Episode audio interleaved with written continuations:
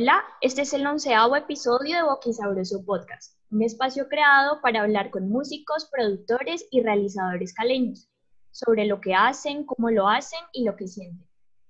Hoy tengo una invitada muy especial y estoy muy feliz de que sea ella, porque hace mucho no tenía conmigo a una mujer para conversar. Han sido una chorrera de hombres. en el episodio pasado abordamos un poco de la historia que existe entre la fotografía y la música. Ahora ¿por qué no destacamos el trabajo de algunas fotógrafas eh, en este campo? Las mujeres han tenido una significativa participación en el campo de la fotografía, desde la fotografía documental, pasando por la artística, hasta la documentalista y la publicitaria. Cada una nutre a la otra porque es un entramado de imágenes que buscan evidenciar y o contar lo que está pasando en el mundo. Annie Leibovitz nacida en 1949, es una fotógrafa estadounidense mundialmente reconocida por haber acompañado a The Rolling Stones en su gira mundial Rolling Stones Tour of the Americas en 1975, debido a su trabajo en la revista Rolling Stones. También por haberle tomado la última fotografía en vida al músico John Lennon. Es una experta en retratos a celebridades y su trabajo se puede ver en muchas revistas de cultura y de moda. Si bien su trabajo se ha destacado por lo antes mencionado, también ha hecho fotografía documental y para sí. Lynn Goldsmith, nacida en 1948, es una fotógrafa y directora estadounidense. Es destacada en el campo de la fotografía por ser una de las primeras mujeres en retratar a músicos del mundo, y su obra ha girado alrededor de la fotografía artística y el retrato. En su archivo se pueden encontrar imágenes de Bruce Springsteen, Michael Jackson, Bob Dylan, entre muchos más. Y lo más interesante de ella es que estos mismos archivos visuales se pueden encontrar en sus libros, como Bruce Springs, Access All Areas, The Police, Kiss y Rock and Roll Stories, etc. Otros nombres de mujeres fotógrafas, no menos importantes, son el de Lisette Model, estadounidense, nacida en 1903 y fallecida en 1983.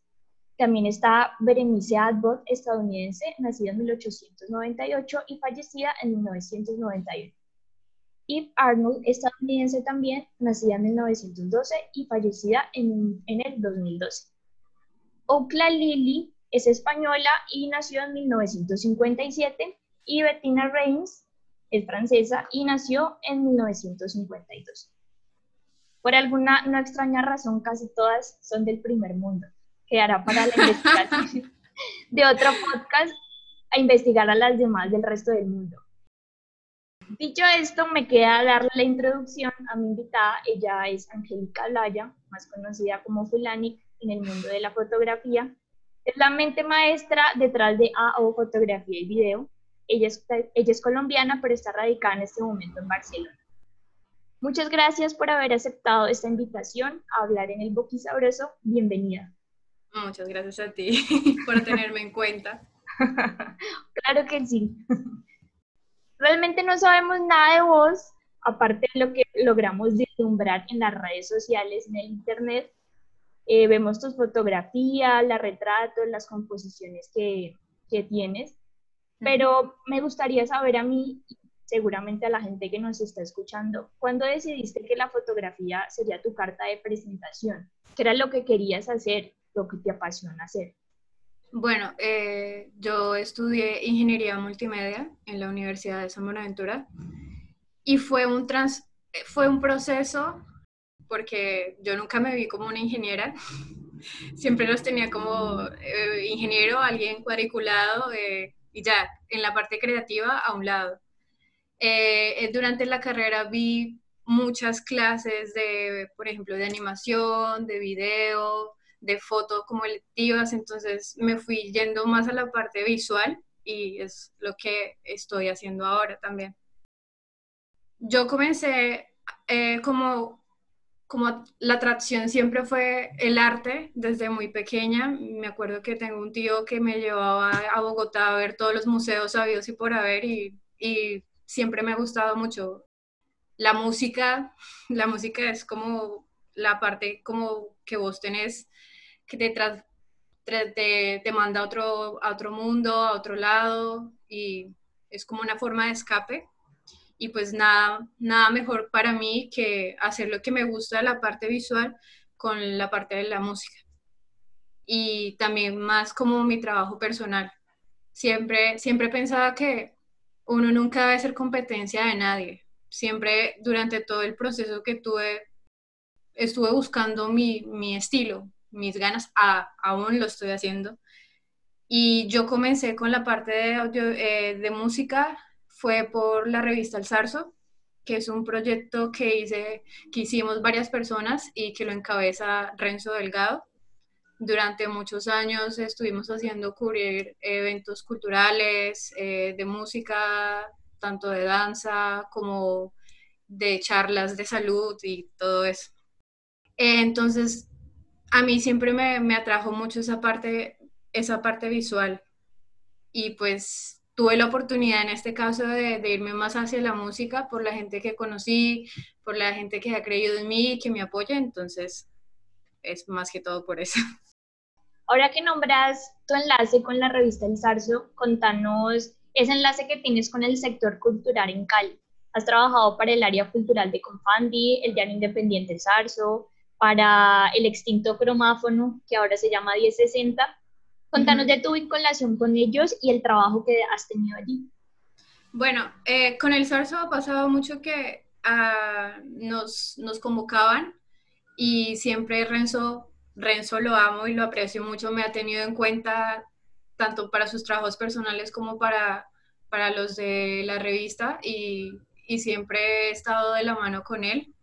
En cromáfono yo, gracias a Renzo nuevamente, yo conocí a Gio, estuve trabajando con él ayudando, eh, ayudándole con una parte de video, él también me estaba guiando y pues ya tenía que graduarme, entonces tesis, trabajo de grado, adiós, vida social y cosas, entonces me tocó que cortar un poco esa parte.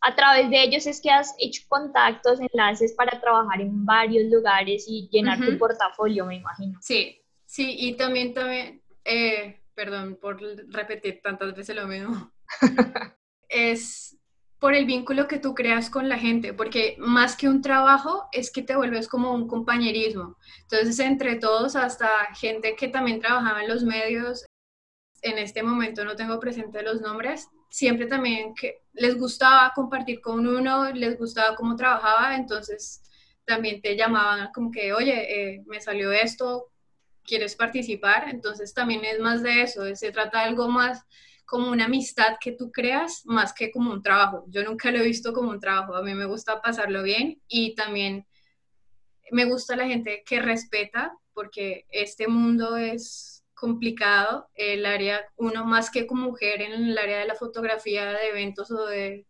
hasta con los mismos artistas, uno puede tener choques porque tienen su ego, sus cosas, entonces es un poco complicado, pero a la final es eso, a la final es lo que te apasiona y lo que te gusta, trabajar de esa manera.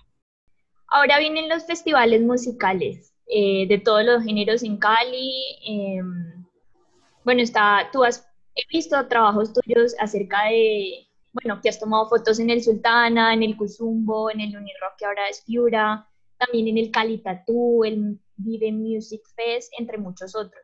Vos has estado ahí con tu lente capturando los momentos tanto de las bandas en el escenario como del público. Contanos cómo es el rollo de ser la fotógrafa para eventos, tu proceso como vos estando ahí de pie todo el rato del festival o es por horas, la pre y la postproducción. Queremos detalles. Vale, por ejemplo, cuando uno va a un festival como Unirock o alguno de Cosumbo, eh, yo muchas veces eh, cuento, tengo la posibilidad de, que conozco bandas que se van a presentar.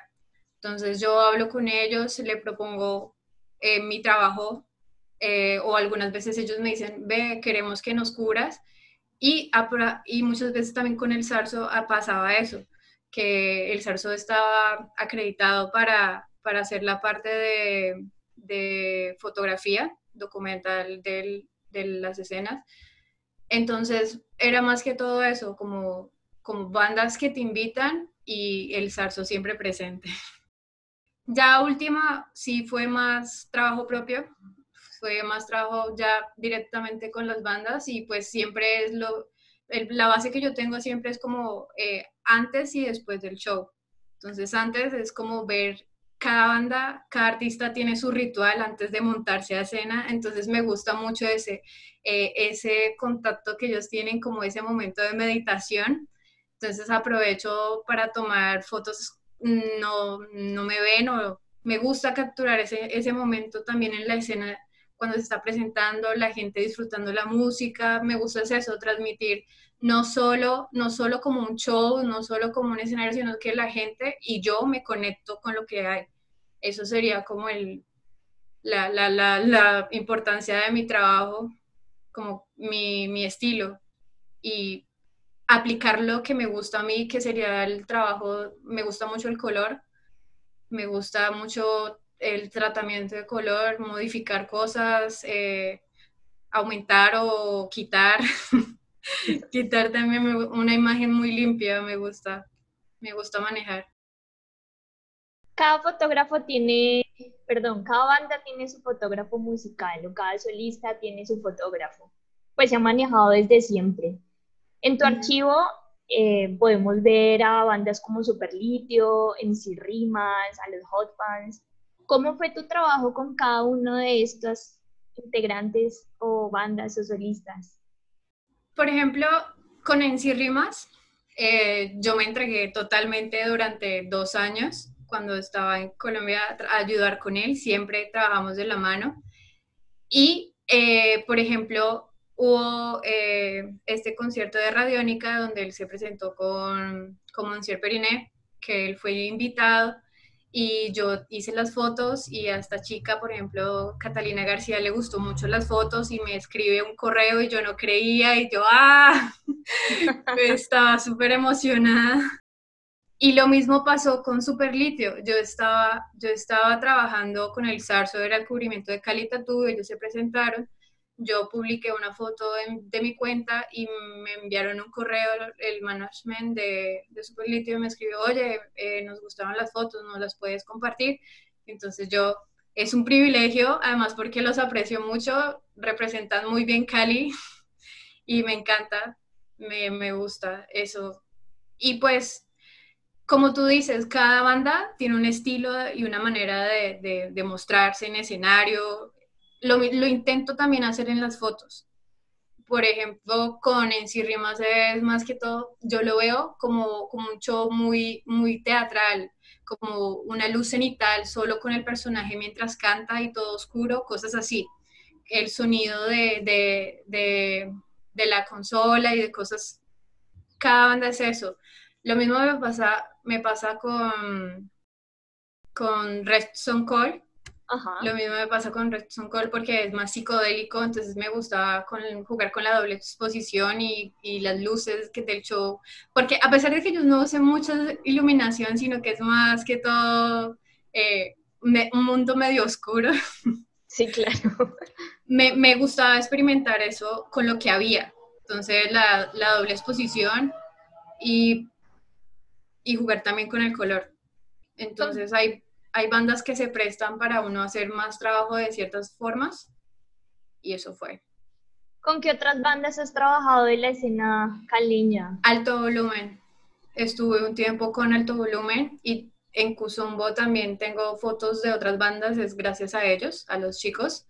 Eh, con Damper también trabajé con él por unos, un tiempo, que él me llamaba como que, eh, oye, voy a presentarme y me gustaría que me hicieras registro. Y yo, dale de una. Yo nunca voy a decir que no.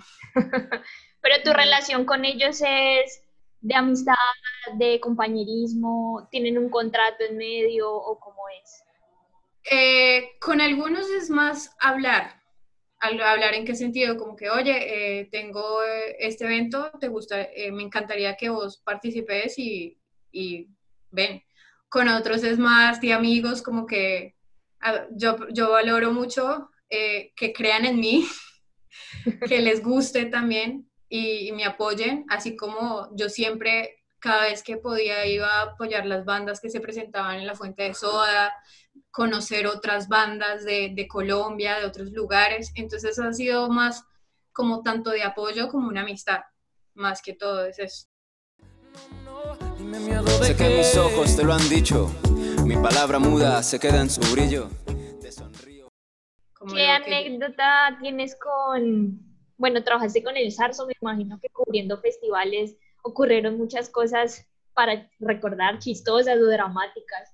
¿Cuál te acuerdas en este momento que, te, que tú digas, wow, esto pasó y, y no lo voy a pues poder olvidar? Pues, por ejemplo, cuando a mí me tocó que un día yo decidí y le dije a Renzo, Renzo, yo quiero ir al Rock al Parque y participemos en la convocatoria.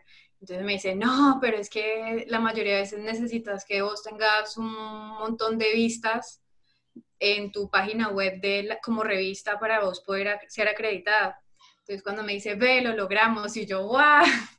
Y me fui tres días sola, fui tres días sola al festival. Yo creo que eh, uno, uno, uno se pierde de la alegría de conocer, de ver, de disfrutar.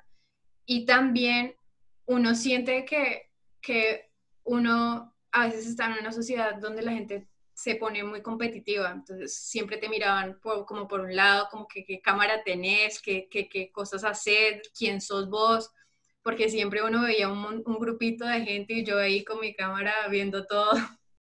Entonces, no sé, creo que la vida siempre te pone situaciones en las que uno conoce gente que uno nunca en su vida le, se debió haber cruzado en el camino, como otras como que, vale, bien. Recuerdo una vez que con Encirrimas teníamos que ir a Tuluá y a mí se me quedó el cargador de la cámara y, o sea, la batería solo daba para la, solo dio para la presentación de él de Milagro. Yo me quedé así como que, mierda, ¿qué hago? O sea, ¿cómo voy a ir a Cali y devolverme para volver otra vez a Tuluá después de, es que no sé cuántas horas son, son como dos horas más o menos. Y entonces yo, no, pues ya, ya, ya, ya perdí. Con el zarzo también me pasó una vez lo mismo. En un concierto, en un concierto era de, era de cultura profética. Uf, a mí esa banda siempre me ha gustado. Y me acuerdo que lo hicieron en Menga y era horrible. Porque era horrible. O sea, porque era demasiado lejos y era un lugar como muy pequeño y hacía demasiado calor y, y y todo se dio. Dejé la, la, la, batería de la cámara y ¿qué, ¿qué, hacía? Entonces llamé a alguien y me hizo el favor, o sea, hasta le agradezco por haber ido por mi batería. Claro, tu trabajo estaba en juego.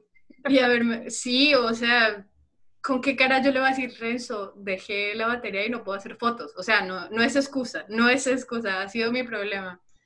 Y cosas así, ya, no sé, me acuerdo que un día en un concierto eh, la tapa del, del, lente se me cayó por el sanitario de esos públicos que hay en los... oh my God. me, la metí, me la metí en el bolsillo de jean y yo no, se salió y directamente y yo, bueno, pues menos mal solo fue menos mal, sí, yo creo que son cosas así que me haya pasado.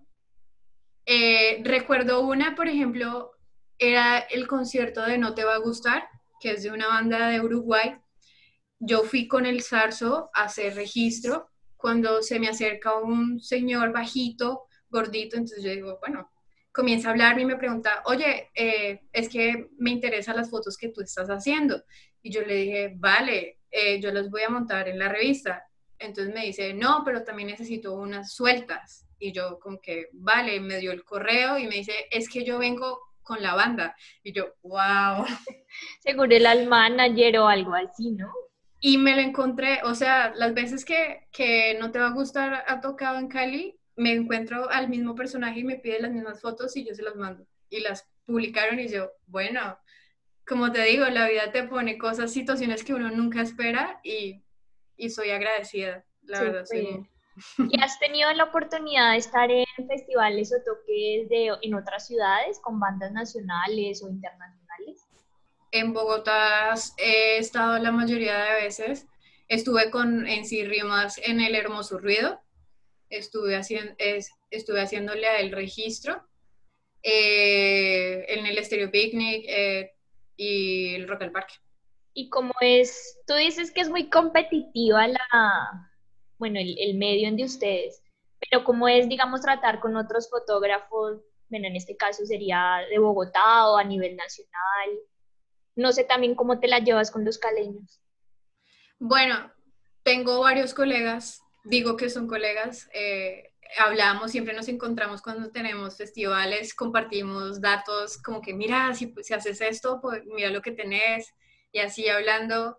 Obviamente eh, me ha pasado situaciones muy cómicas, a mí me parece cómicas porque yo no espero nada, en las que muchas veces se te acerca X o Y persona y te dice como que, oye, pero tú por qué haces tu trabajo así, porque editas, modificas las fotos de esta manera. Y uno como que, wow, no esperaba que alguien, alguien estuviera pendiente de lo que yo hago y que le importe tanto que venga a criticarme mi trabajo. Como que bueno, ¿no? Pues es mi estilo, me gusta, ¿qué hago? En Bogotá y en el resto, mira que casi, casi no, no hablo, no he hablado con, con los chicos de los medios así, que yo diga, ah, somos amigos, eh, recuerdo que en el Rock al Parque yo me encontré varias veces a Juan Pablo Galvez, que él trabaja con, en Univalle, y él me presentaba gente, pero bueno, bien. vale. Normal. sí, la verdad, yo siento que yo soy un poco tímida con la gente. Entonces yo más bien estoy en mis cosas y hago, a veces si me hablas, yo te hablo y, y hasta podemos llegar a ser amigos o lo que sea, pero siento que yo me pierdo cuando estoy en un festival o, o siempre estoy disfrutándolo más que prestándole atención a las personas. También el ser fotógrafa te permite eso, ¿no? Ser simplemente una observadora y, y obviar el resto, sí. Sí, es como, como un trabajo, o sea, disfrutas del evento, pero siempre estás como pendiente de que algo visual va a pasar o que algo, entonces, puff, de una, estás centrado. muchas veces iba, iba con amigos y se quejaban, ah, pero es que vos siempre estás tomando fotos y no estás con nosotros compartiendo. Y yo, ah, lo siento. Perdón por ser fotógrafa. me, me, gusta, me gusta. Entonces, es, es divertido. Es divertido. También el proceso, por ejemplo, que algunas bandas te digan como que, oye, eh, vamos a hacer un video y nos gustaría que estés presente o, o que aportes tu creatividad o tus ideas para hacerlo y me gusta también esa parte. ¿Cómo, ha pues sido, ¿Cómo ha sido eso contigo y las bandas? ¿Has incursionado en el video, la videograbación con ellas? ¿Has estado presente en videoclips o, o cómo ha sido esa unión? Eh, he estado más en el trabajo creativo, por ejemplo, en la parte de arte, dirección de arte. Eh, me gusta, me gusta mucho y hemos hecho equipo con otros chicos que son los encargados de la parte de manejo de cámaras y eso. Y yo me he encargado más es la parte de, de video porque de arte, me he encargado más de la parte de arte eh, porque es lo que más siempre me ha gustado. Y pues eh, vine acá a Barcelona a estudiar es dirección de fotografía y es la parte más que todo para cine de iluminación. Entonces es como un proceso que, que estoy haciendo poco a poco y ese ha sido como mi trabajo con la parte. He participado, sí, en uno que otro video. No soy la mejor actriz del mundo, nunca me ha gustado estar delante de una cámara, me gusta estar detrás o me gusta autorretratarme de, a mi manera. Pero yo creo que es complicado cuando, cuando un fotógrafo pasa a ser el observado. Es, es, es, curioso porque se supone que uno tiene experiencia en los gestos, en las acciones o cómo, cómo modelar, por decirlo así, pero no, no creas. Hay de todo, ¿no? A unos les gusta, a otros nada que ver. Sí, sí, sí, sí, hay unos que totalmente entregados hasta el arte para modelar. Yo no, no, yo no tanto. Contanos qué es AO Fotografía y Video. Es tu página, tienes una página en Instagram, también te podemos encontrar en portafolios en la web con este nombre. ¿Cómo nació? ¿Qué es? Nació de la misma importancia cuando, por ejemplo, cuando eh, bandas te preguntan como que, oye, eh, podemos ver más tu trabajo aparte de lo que nos entregas. a mí me pasó con Periné fue que la chica me escribió como que, ay, dame tus, tus enlaces de tu, de tu página para promocionarte. Y yo estaba con el SARS, entonces no había pensado en ese, en ese entonces en crear, en crear mi cuenta, mi cuenta personal. Y estamos en esa evolución de, de mostrar los trabajos que he hecho durante de este tiempo sola y con el SARS porque no solo tampoco ha sido la parte de la música, sino que también ha sido con el tango, la música, pero más tango, el baile, que he tenido la oportunidad de trabajar con una gran persona que se llama Camilo Díaz y que gracias a Renzo llegué, llegué a tener ese vínculo con Camilo.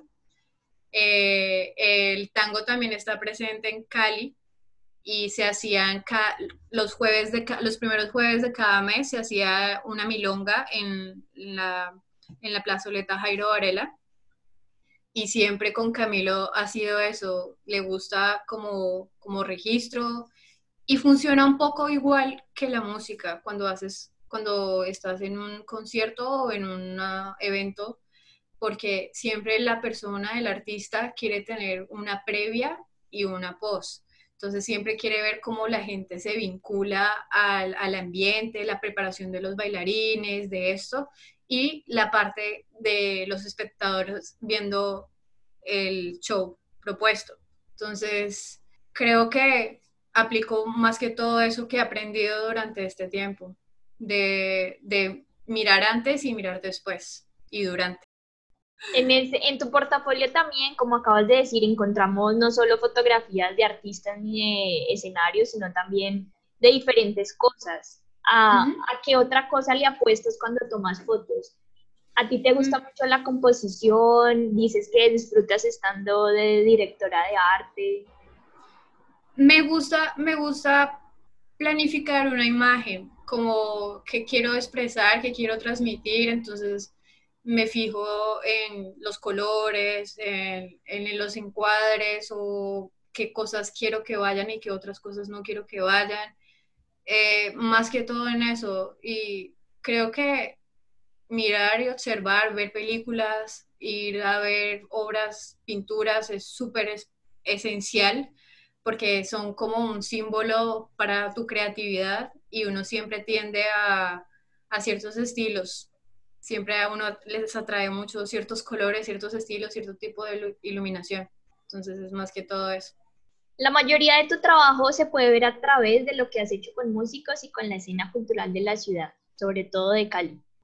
Por supuesto, no todo lo que, lo que fotografías es relacionado con esto, como nos acabas de, de decir, que ves otras cosas como teatro, tango, pintura, pero me gustaría saber a mí y también a los que nos están escuchando, ¿a dónde vas ahora? Ya, ya nos contaste que te mudaste a Barcelona a estudiar dirección de fotografía, de arte. Fotografía. Eh, fotografía. ¿Qué sigue en tu carrera? ¿Cómo te proyectas? Bueno, en este, en este momento tan incierto para todos, es, es complicado. Pues yo siempre quiero estar mi ideal sería estar en la parte de, festivales. A mí me gustaría seguir trabajando en la parte de los festivales, pero también construyendo, construyendo otras cosas, proyectos personales. Y no sé, sinceramente no sé. O sea, para mí estar aprendiendo es como lo, lo, más esencial, lo más importante. Uno no nace aprendido y si tiene un don o no tiene un don, con el tiempo se puede lograr algo. Entonces yo creo que hasta ahora sigo explorándome, viendo para dónde voy y abierta siempre a proyectos y cosas que hayan de cultura o de, lo que sea. Y eso sería como mi, mi rumbo ahora. Angélica, muchísimas gracias por haber estado aquí en el Boqui Sabroso. Fue un gusto hablar contigo. y Perdón, perdón por la repetición de palabras. No, tranquila. Es un espacio para conversar. A, las personas que escuchan esto les gusta, es como la intimidad entre dos personas conversando, entonces no te preocupes. Mm, vale. Te agradezco mucho por hacerme parte de tu proyecto y, y siempre estamos en el poder las chicas. Claro que sí. También agradezco a todos los que nos escuchan por seguir apoyando el podcast. Sin ustedes esto no sería posible. Un millón de agradecimientos a Juan Camilo, arroba un mochilero, quien es el diseñador detrás de todo esto. A camaracolección.es, el lugar de donde saqué la información para la intro de este episodio. También a bizarromesa.com por su espacio en la web.